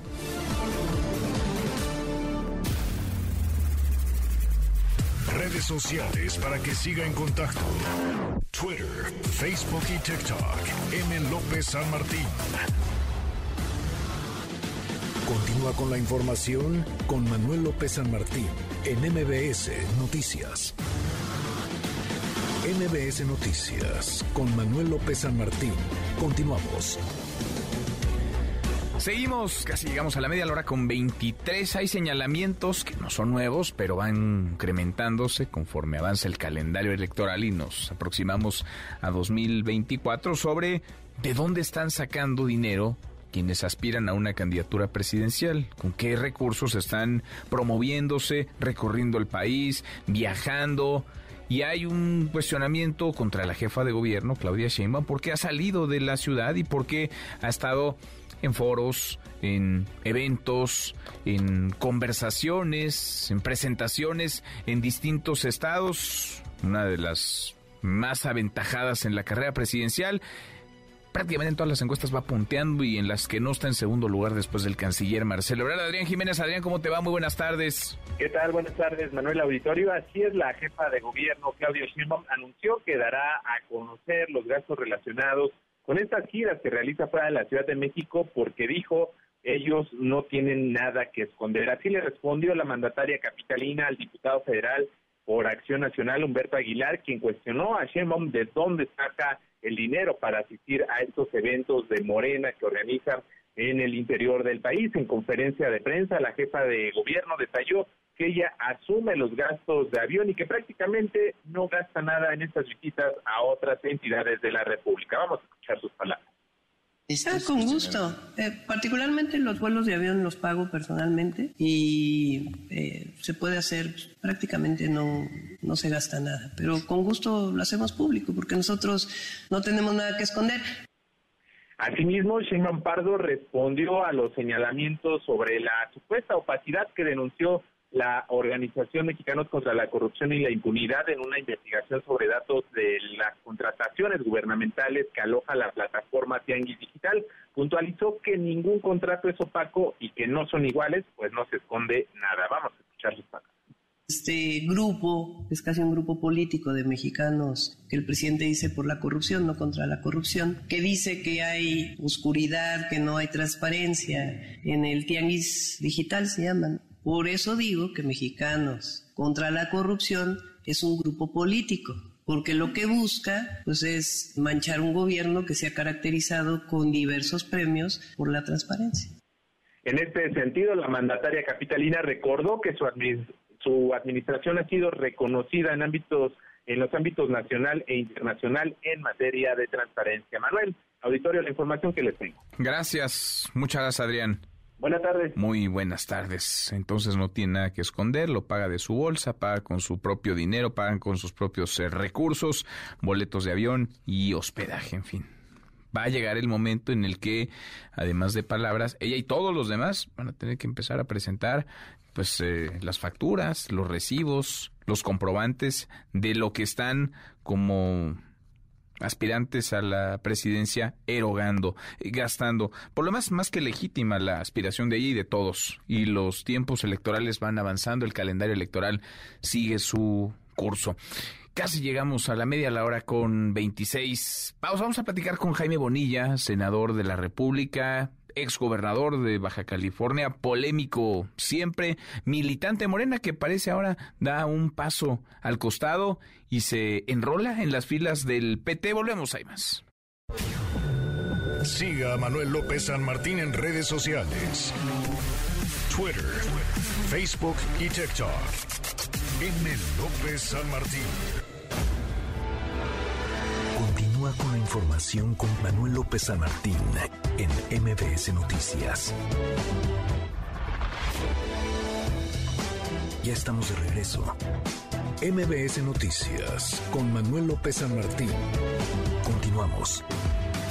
Seguimos, cruzamos la media la hora con 32 caos en el sur de la Ciudad de México. Hay un cierre, una vialidad, un cierre en Tasqueña por la desaparición de una chica, algo que se ha convertido en práctica cada vez más frecuente ante la indolencia o la incompetencia de las autoridades.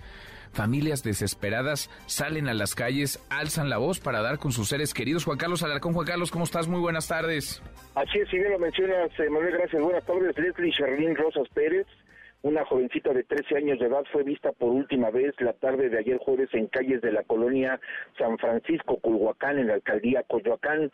Sus familiares y algunos amigos de la colonia realizan una protesta y bloquean la circulación vehicular en ambos sentidos de la calzada taxqueña al cruce con la calle Ejido en la citada colonia. La mamá de la chica fue trasladada por elementos policiales a la Fiscalía de Búsqueda de Personas Desaparecidas en la colonia obrera para recibir detalles de la investigación. es que ayer justamente cuando notaron que la chica no regresó a casa, de inmediato sus eh, padres se trasladaron a la Fiscalía de Búsqueda para Personas donde presentaron una denuncia se ha distribuido un fotovolante en diferentes instituciones del gobierno de la Ciudad de México con la finalidad de pues eh, tratar de eh, eh, acercar más las investigaciones a posibles lugares donde pudiera estar esta chica. El cierre de la calzada taxqueña, Manuel, genera enormes problemas de movilidad, ya que para muchos es la vía que permite llegar al paradero que lleva el mismo nombre y a la central de autobuses del sur. Policías de tránsito de la Secretaría de Seguridad realizan cortes escalonados a la circulación para evitar que los automovilistas queden varados en el punto de bloqueo y desde muchas calles antes realizan precisamente pues estas acciones de vialidad para que los automovilistas no lleguen hasta este lugar y puedan continuar por vías alternas. Los manifestantes señalan que se retirarán de este punto de la calzada tasqueña hasta en tanto tengan mayores noticias o informes de la mamá de Leslie Charny, quien eh, pues este viernes cumple un mes, una semana, un día de desaparecida y pues ahora la mamá recibe algunos informes en la Fiscalía Capitalina en torno a la desaparición de su hija. Manuel, el reporte que tengo. Qué cosa, cómo se repiten estas, estas historias. Juan Carlos, muchas gracias. Un abrazo, muy buenas tardes. Otra vuelta, muy buenas tardes. Es la violencia que sufren a diario cientos, miles de mujeres en nuestro país y casos como estos la exhiben y tendrían que obligar a las autoridades a actuar, hacerles caso primero, investigar y hacer justicia. Angélica Melina, Angélica, muy buenas tardes, ¿cómo te va?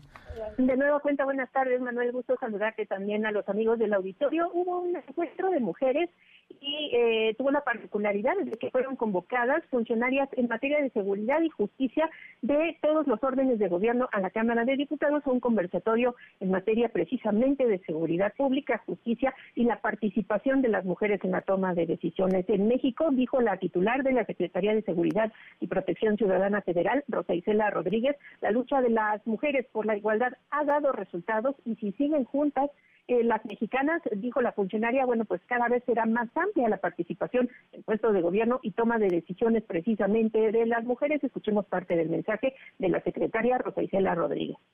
Y si, si estamos juntas, unidas, seguiremos avanzando en gubernaturas o en otros espacios, donde ya hay ahora nueve mujeres tomando decisiones de alto nivel, ejerciendo el liderazgo y transformando la realidad de sus territorios. Cada vez habrá más mujeres asumiendo presidencias municipales, diputaciones, senadurías y siendo integrantes de los gabinetes de gobierno en los estados.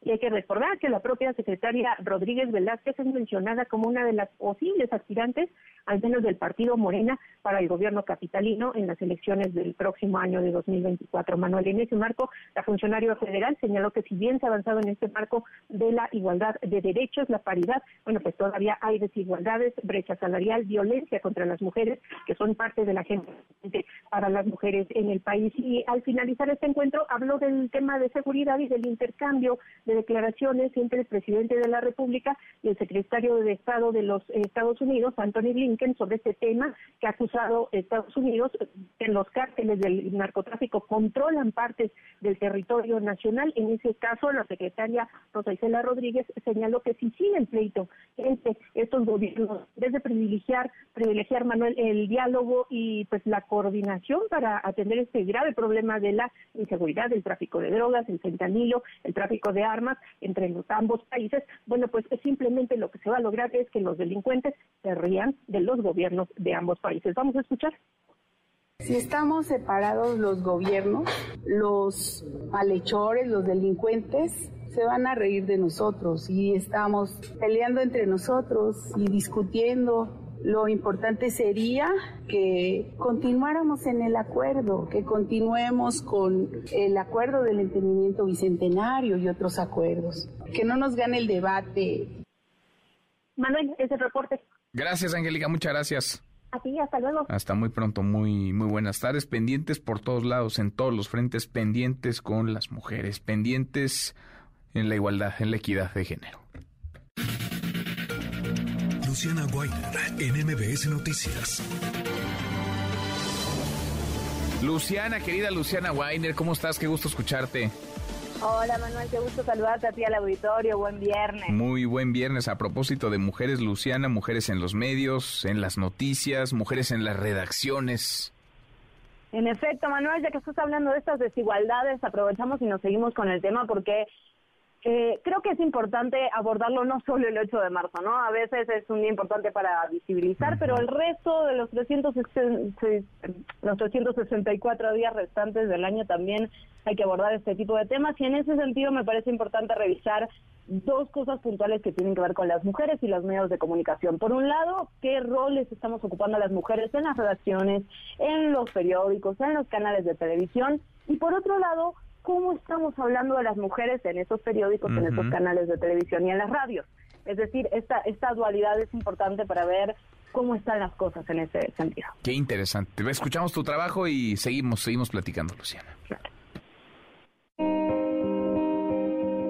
Mujeres en los medios de comunicación, en las noticias, en las redacciones. El último estudio de JIC, que analiza 14 millones de noticias del último año, revela que los hombres aparecen dos veces más que las mujeres en las noticias. Y en ellas, los pronombres propios masculinos figuran 20% más que los femeninos. Entonces se hace este estudio eh, pues global, digamos, no en todos los países, pero básicamente Latinoamérica eh, e Iberoamérica, ¿no? Eh, Portugal y España. Se hace este estudio donde se analizan todas las noticias, cómo se hablan de los autores. Y es muy interesante porque resulta que en muchas más veces se menciona, ah, y esto lo hizo una mujer muchas más veces que un hombre. Ella es Fernanda Gil, directora general de la agencia Beso. Y en efecto, el estudio halló que la alusión explícita a lo femenino fue 2.3 veces más frecuente en el caso de las mujeres que de los hombres. Sin embargo, el nombre propio aparece 40% menos en los titulares. Hoy queremos conversar con ustedes sobre un tema que surgió en otra conversación y es si el país está preparado para tener una mujer presidente. Cómo lograr ser un empresario exitoso. También hablamos sobre, hijo, el desafío de ser mamá, empresaria, mamá y mujer exitosa en ambos roles. En términos prácticos, imagínate que esa mujer está pastoreando la iglesia. ¿Quién va a cuidar de sus hijos? Esta invisibilización de las mujeres no se da en todos los ámbitos informativos por igual. Mientras en la sección de salud y sociedad hay un 45% de notas firmadas por mujeres, en los deportes, la tecnología y la economía, 8 de cada 10 están firmadas por hombres. Pero todavía tú vas al sector financiero y hay en la mesa una mujer por cada nueve hombres, ¿no? Vas al sector aeronáutico, hay una mujer por ahí y muchísimos hombres en la, en la mesa directiva. En los consejos de, de empresas ves muchísimos más hombres todavía que mujeres. Entonces sí, claramente todavía hay una brecha que tenemos que romper el 8 de marzo, el Instituto Reuters también publicó su informe anual sobre desigualdad en los medios de comunicación, a partir de una muestra de 240 medios online y offline en cuatro continentes. Los hallazgos muestran que solo el 22% de los 180 puestos jerárquicos en medios están ocupados por mujeres. México sacó una de las peores cifras. Aquí solo fue el 5%, lo que representó una disminución de 6 puntos porcentuales con respecto a 2022. Aún así, en una encuesta realizada en 2022 a directivos de medios y organizaciones, 79% de las personas en cargos jerárquicos respondió que su organización hacía un buen trabajo en materia de paridad y diversidad de género. Yo soy Luciana Weiner y esto es Código MBS. Código MBS. Híjole, qué dura, qué dura la realidad esa es. Por eso es tan importante, Luciana, hablar más allá, como bien dices, del 8 de marzo, de estos, de estos asuntos, de estas asignaturas pendientes, de esta falta de igualdad, de equidad, de acceso a oportunidades, sí, pero también de esta, de este piso que no está parejo en muchos frentes de la vida pública y privada también. En efecto, y me parece muy llamativo esta disociación que hay entre las cifras reales de cuántas mujeres están ocupando lugares eh, jerárquicos dentro de los medios de comunicación y la percepción que tenemos sobre el trabajo que se está realizando. Y eso creo que permea en otros ámbitos también. Sentimos que ya hay muchos cambios, que estamos llegando a la paridad y lo cierto es que sí ha habido avances, pero todavía la brecha es tan grande que nos falta mucho todavía por recorrer. Y por otro lado, estas, estas áreas específicas, ¿no? Cuando hablamos de economía, de aviación, ahí las mujeres todavía somos casi que cuota de género, ¿no? Aparte, sí, sí, sí, sí, sí. Porque algo se ha avanzado, por lo menos hablando del tema, visibilizándolo, pero en, en, la realidad, en los hechos, y ahora hablas de cargos, digamos, eh, directivos o, en, digamos, en, en, industrias que son muy relevantes, pero si nos vamos a la vida cotidiana en las escuelas, en las universidades, en, en las calles, en el transporte público, híjole, siguen, siguen un montón de pendientes ahí, y hay quienes tratan o intentan mirar hacia otro lado, pero la realidad es tan terca como esto, como estos testimonios que nos compartes y como esta realidad que, que ahí está, Luciana. Sin lugar a dudas, por eso volver a las cifras a veces es importante, ¿no? Para, para no perder eh, el piso. Y, y esto que dices me parece interesante porque en todos los ámbitos pasa lo mismo. Hay pocas mujeres en puestos jerárquicos y esto tiene como un efecto cascada, ¿no? Porque finalmente son las personas que están o haciendo política pública o tomando decisiones o haciendo los convenios laborales o haciendo las reglas que se, que se ejercen adentro de una empresa. Por eso es importante que las mujeres ocupen este tipo de puestos, tanto en los medios de comunicación como en el resto de las industrias. Muy, muy importante. Y seguir hablando también, por supuesto, para cambiar esto. Luciana, gracias como siempre. Gracias, Manuel. Un abrazo. Otra vuelta muy buena. Hasta el cuarto para la hora le damos un giro a la información. El tema del fentanilo cada vez está más en la conversación en México y, por supuesto, en Estados Unidos. Rocío Méndez, más de la mañanera. Rocío, ¿cómo te va? Muy buenas tardes.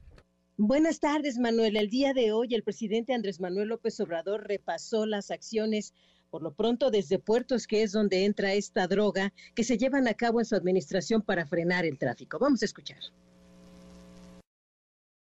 a cargo de la Marina. Ya hay más cuidado para que las importaciones de fentanilo se destinen en exclusiva a usos médicos ya tenemos identificados quiénes son los que importan el fentanilo, porque antes importaban y la dirección que daban las empresas o laboratorios supuestos eran departamentos de unidades habitacionales, no existía. Pues. Tenían hasta representantes en COFEPRIS o sea, gestores adentro. Todo esto se ha resuelto y se ha consignado El presidente López Obrador insiste que no solo en México, sino también en Estados Unidos se debe frenar el consumo de esta droga. Aquí en el país esto propicia violencia. Vamos a escuchar. Estamos buscando atender las causas. En Jalisco opera un cártel, pero no hay ese consumo que hay en Guanajuato. Y por lo mismo no hay el número de homicidios que hay en Guanajuato. El porcentaje mayor de homicidios tiene que ver con el enfrentamiento de bandas, en un 75, un 80%. Por ejemplo, ayer fue un mal día, dieron 80 homicidios. ¿Cuántos relacionados con el crimen organizado? De 80 a 58. Si eso se extiende, nos pasaría algo muy difícil de enfrentar como lo que sucede en Estados Unidos. El problema en Estados Unidos es el consumo. ¿Por qué? La adicción. Yo sostengo que hay una crisis social, familiar. No es un asunto de que ya no ingrese el fentanilo en Estados Unidos, que no se opte por la droga y también seguir cooperando con el gobierno de Estados Unidos. Manuel, el reporte al momento. Gracias, muchas gracias Rocío. Buenas tardes. Muy buenas tardes. Lo que ocurre en México y lo que pasa también en Estados Unidos, porque, insisto, este es un asunto eh, compartido y la crisis por la violencia y la crisis de salud pública por el fentanilo cada vez es más tema de conversación, eje de conversación en los dos países. José Díaz Briceño, colaborador de MBS Noticias en Washington. José, gusto saludarte. ¿Cómo te va? Hola Manuel, ¿cómo estás? Buenas tardes. Así es, una semana extremadamente de mucha actividad en las relaciones entre México y Estados Unidos y en particular el tema del fentanilo y el tráfico de drogas también ha resonado en Estados Unidos, particularmente por las acusaciones hechas eh, por el presidente López Obrador sobre que en México no se produce fentanilo y que la responsabilidad es sobre todo de la adicción en este país. En este contexto, Manuel, la Administración para el Control de Drogas, eh, la DEA, como la conocemos, hizo público hoy un reporte el que fue solicitado desde 2021 a un grupo de auditores para revisar su actuación en el extranjero, incluyendo en su misión en México. Eh, como sabemos, la DEA tiene oficinas eh, que van desde Medio Oriente hasta Europa, pero en México tiene su representación más importante. En el reporte de los auditores independientes eh, se da cuenta cómo el cártel de Sinaloa y el cártel de Jalisco siguen siendo prácticamente las amenazas más importantes y que la agencia ubica para la salud estadounidense. varios años ya lleva sucediendo esto en reporte tras reporte, donde los cárteles mexicanos son señalados como la principal amenaza estadounidense.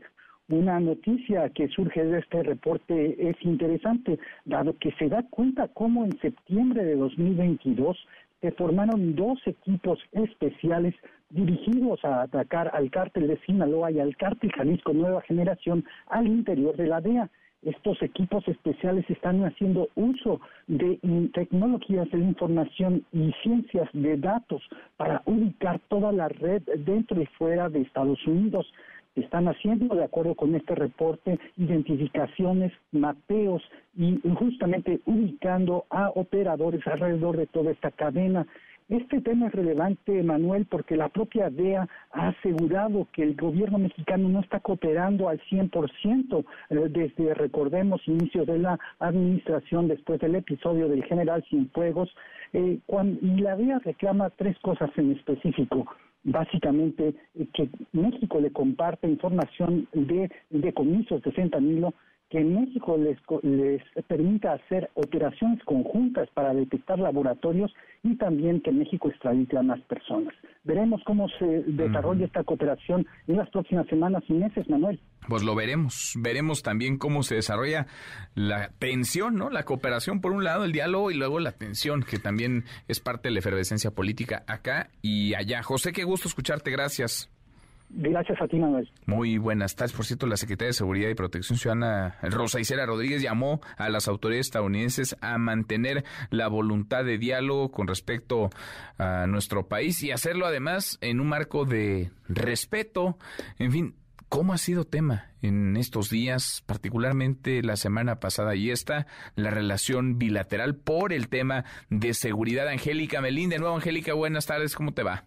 Manuel, muy buenas tardes nuevamente. También con el gusto de saludar a los amigos que nos escuchan. Es lo que decía la titular de la Secretaría de Seguridad Pública y Protección Ciudadana, que acudió a la Cámara de Diputados a un evento con temática de mujeres. Y en ese marco, bueno, pues se le preguntó a la secretaria Rosela Rodríguez eh, sobre este diferendo que se está desarrollando entre los gobiernos de México y Estados Unidos, sobre todo por el tema del fentanilo y los eh, señalamientos, los eh, críticas del gobierno norteamericano de hacia México respecto a qué son los cárteles del narcotráfico los que están dominando en distintos eh, puntos del país, en distintas regiones del territorio mexicano y también, bueno, pues esta polémica eh, propuesta de congresistas norteamericanos de que las Fuerzas Armadas norteamericanas vengan al territorio nacional a combatir a los grupos del crimen organizado. En ese marco, bien lo decías, Manuel, la secretaria Rodríguez Velázquez subrayó que si no hay cooperación, si los países no dejan eh, el tema de las críticas y se centran en la coordinación para combatir el serio problema del fentanilo, del tráfico de armas, del tráfico de drogas, que afecta a ambos lados de la frontera. Lo único que se va a lograr es que los delincuentes sigan haciendo escarnio y sigan con sus actividades propias de eh, cometer ilícitos en ambos lados de la frontera, tanto de México como de Estados Unidos. Escuchemos de nueva cuenta los comentarios que hizo al respecto la secretaria Rosa Isela Rodríguez. Si estamos separados los gobiernos, los malhechores, los delincuentes, se van a reír de nosotros y estamos peleando entre nosotros y discutiendo. Lo importante sería que continuáramos en el acuerdo, que continuemos con el acuerdo del entendimiento bicentenario y otros acuerdos, que no nos gane el debate. La secretaria de Seguridad Pública suscribió las palabras del presidente Andrés Manuel López Obrador Manuel respecto a qué no es cierto esto que ha dicho el secretario de Estado norteamericano Anthony Blinken respecto a qué es el narcotráfico el que está pues prácticamente controlando territorios en, distintos puntos del país. También la secretaria de Seguridad recordó que en abril próximo va a viajar junto con el Gabinete de Seguridad Nacional del Gobierno Federal a los Estados Unidos a tener una reunión en la Casa Blanca sobre este tema precisamente del tráfico de armas y de fentanilo con funcionarios del gobierno norteamericano en esta búsqueda de acuerdos y la exigencia de respeto que tiene el gobierno de México eh, hacia el, gobierno, funcionarios del gobierno de los Estados Unidos y congresistas norteamericanos también, para que se reconozca la gravedad de la problemática del fentanilo y el, narcotráfico, pero se respete a México. Parte de la información, Bueno, gracias, y muchas gracias, Angélica. A ti, hasta luego. Hasta muy pronto, muy buenas tardes. Por cierto, la Contraloría de Michoacán emitió una resolución que inhabilita al exgobernador de Michoacán, a Silvano Aureoles, para ocupar cargos públicos o de representación popular durante 11 meses extraña la resolución 11 meses. No creo que Silvano Aureoles vaya a ocupar algún cargo público en los próximos 11 meses. No podría ser legislador, no hay elecciones. Difícilmente lo van a invitar al gabinete del presidente López Obrador o lo van a invitar al gabinete de Alfredo Ramírez Bedoya, un gobernador con el que chocó él como gobernador Ramírez Bedoya como candidato. Ahora Ramírez Bedoya es un gobernador de Morena, en fin, pero queda esta resolución 11 meses sin posibilidad de desempeñar cargos públicos. Cinco para la hora, ya mero nos vamos, revisamos lo último en la información. En tiempo real. El Universal. Sufre Fiscalía General de la República revés en caso Segalmex, conceden amparo exdirector de Administración y Finanzas. El Heraldo de México. Emboscan a policías en León, Guanajuato. Hay un muerto y dos heridos. Cártel Jalisco Nueva Generación pagó para matar a un agente de la DEA. MBS Noticias. Garantiza IMSS pago de pensión sin necesidad de comprobar supervivencia. La Unión Europea desembarca en Pekín para comprobar las intenciones de China sobre la guerra en Ucrania. La producción de armas de Estados Unidos no puede seguir el ritmo mientras la guerra en Ucrania agota el suministro. Con esto cerramos, con esto llegamos al final. Gracias. Muchas gracias por habernos acompañado a lo largo de estas dos horas. Soy Manuel López San Martín. Se quedan con Nicolás Romay. Nos vemos nosotros por la noche a las 10 en ADN 40. Es viernes, es fin de semana. Acá nos encontramos el lunes, el lunes que por cierto vamos a estar de fiesta en este espacio. Cumplimos seis años, vamos a transmitir desde el Tianguis Turístico aquí en la Ciudad de México. Seis años. Qué rápido, qué rápido se pasa el tiempo. Acá nos encontramos el lunes. Pásela muy bien, buen fin de semana. MBS Radio presentó Manuel López San Martín en MBS Noticias.